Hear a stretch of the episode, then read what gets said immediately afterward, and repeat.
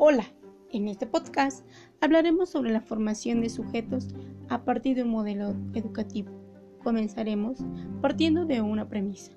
Una estructura documental que sostiene un modelo educativo asegura la formación de sujetos desde la perspectiva que dicho modelo plantea.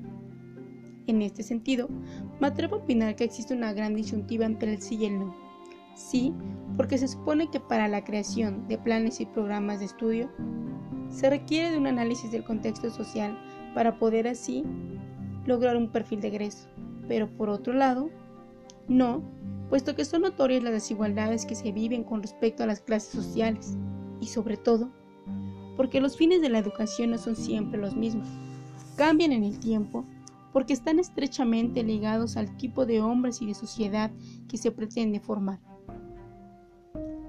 Las expectativas que se asignan a la educación en los distintos proyectos dominantes se expresan en la orientación y contenido de la política educativa.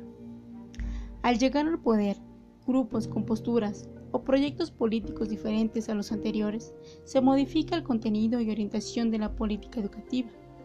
Las reformas suelen constituirse los mecanismos privilegiados para buscar la adecuación de los sistemas escolares a lo que, desde esa particular postura o proyecto se define como lo que la sociedad necesita de la educación. Tanto los grandes momentos como los instantes triviales de nuestra vida son importantes puesto que dejan su huella en nosotros. La escolarización, como un hecho más de nuestra historia personal, no tiene por qué ser una excepción. Es así que hasta los acontecimientos diarios que pueden parecernos insignificantes respecto a la vida escolar tienen un valor importante a la hora de valorar la influencia que tienen sobre la historia individual y colectiva de cada alumno.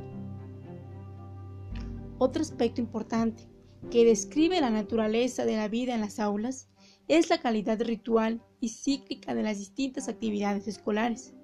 Esta organización del tiempo supone, en efecto, toda una suerte de orden temporal que se materializa en horarios y calendarios. Los maestros Convierten el currículum formal en un plan de trabajo concreto, lecciones, actividades, evaluaciones, esto es, situaciones prácticas de aprendizaje. En efecto, los docentes son formados para que su trabajo de interpretación y explicitación del currículum formal pueda garantizar cierta normalización del currículum real. Sin embargo, respecto al currículum real, Debe destacarse que el sistema escolar prevé ciertos desvíos respecto al currículum formal. Sin embargo, si estos desvíos fueran notables, estos no serían tolerados. Esto significa que, si bien cada maestro tiene un estilo particular, se inspira claramente en el currículum formal funcionado como mecanismo unificador. Por otro lado, el currículum oculto surge como respuesta a necesidades de orden económico, político, social, cultural, pero sobre todo ideológico, por sus contenidos y fuerte carga de sus funciones materiales y de una cierta reproducción social. En los últimos tiempos, en el discurso dominante respecto a la educación, se han destacado concepciones que miran a la escuela más que como dispositivo del Estado, destinado a garantizar el acceso a la cultura y el derecho social a la educación, como una organización que oferta un bien, una mercancía, sometida a las leyes de la oferta y la demanda en el mercado. En conclusión, crear sentido es saber crear vínculos, saber establecer relaciones, saber mirar hondo, saber educar para la sabiduría, encontrarle y otorgarle intencionalidad al contenido que no es neutral, que necesita que se le construya un sentido dentro de la experiencia.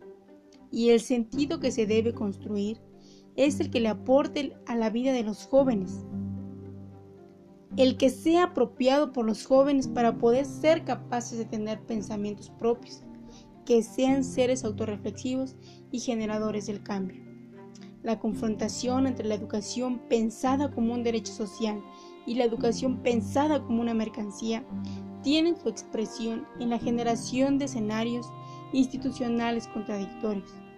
En este punto, las tensiones son muy fuertes y en muchos casos la solución consiste en adoptar una política institucional del cómo sí, es decir, incorporar formalmente las ideas del pensamiento crítico, la generación de la capacidad autorreflexiva, la creatividad, etc. Mientras que en la práctica imperan formas de enseñar más afines a la, a la lógica del mercado. Aquí juega un papel importante de la noción del currículum oculto, pues muestra que el aprendizaje en la escuela va mucho más allá de los contenidos formales.